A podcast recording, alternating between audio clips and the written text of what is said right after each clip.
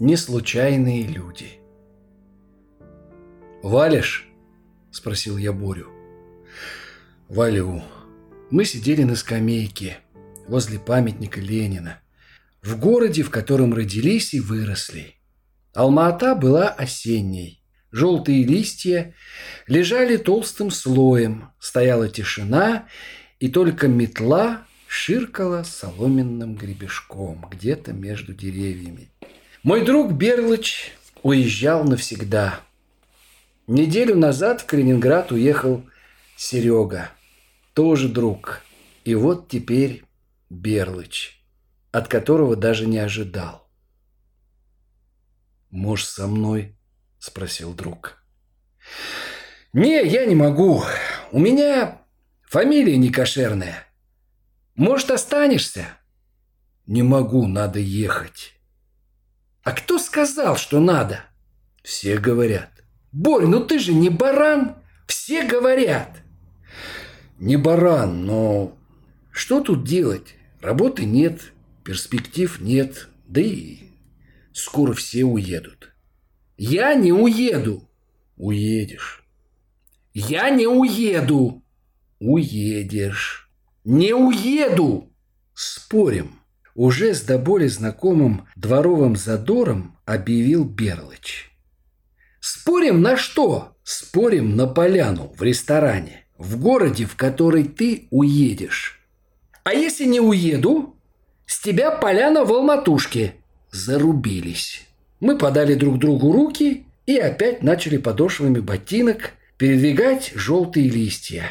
Осеннее солнце пробивало сквозь полуголые ветки деревьев – Ленин, выставив ладонь, показывал куда-то в сторону коммунистического проспекта. На постаменте лежало пару вялых букетов гвоздик. «Борь, поехали уже!» «Давай посидим напоследок еще чуть-чуть. Когда уже посидим возле Ленина?» «Да посидим еще, куда денемся?» «Тут уже не посидим. Баха должен подрулить. Я ему сказал, что мы возле Ленина будем. Баха появился незаметно, он тихо подсел и тоже затеребил ногами.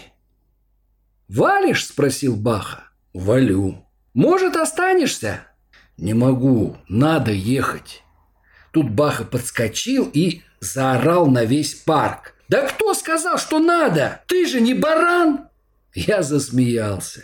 «Баха, да успокойся, уже бесповоротно!» «Да чего вы все сговорились?» – орал Баха. «Чё тебе тут плохо?» Берлыч опустил глаза и молчал. «Прости, Бах, но именно сейчас все встает на свои места. Пойми, хоть это наш город, но мы тут люди случайные». «Да ты гонишь!» – дальше орал Баха. «Как так случайные?» Мы с тобой на одной площадке родились с интервалом два дня. Твоя мама с моей одну пеленку на двоих делила. Забыл? Тут вмешался я. А помните, мой отец возил нас кататься на старой Волге с оленем? Про Волгу помню.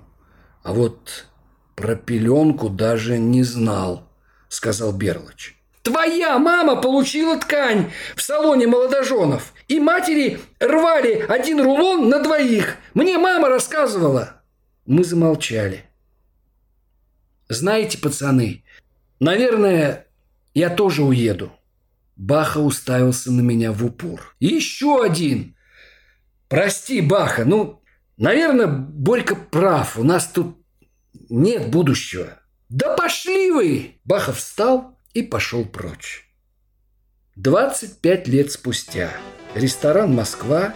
Мы втроем сидели уже под солидным шофе. Ты помнишь, что ты поляну оплачиваешь? Почему? Спросил я. А помнишь про спор у Ленина. Блин, точно! Что-то я тогда погорячился. Пацаны, а пошли к Ленину. Уже седой Баха косил на нас одним глазом. Тут два шага до Красной площади. А пошли! В один голос закричали мы с Берлычем. И мы пошли. Сидеть возле мавзолея уже было негде. Баха положил нам руки на плечи и в упор смотрел на мавзолей. Не, пацаны, мы люди не случайные.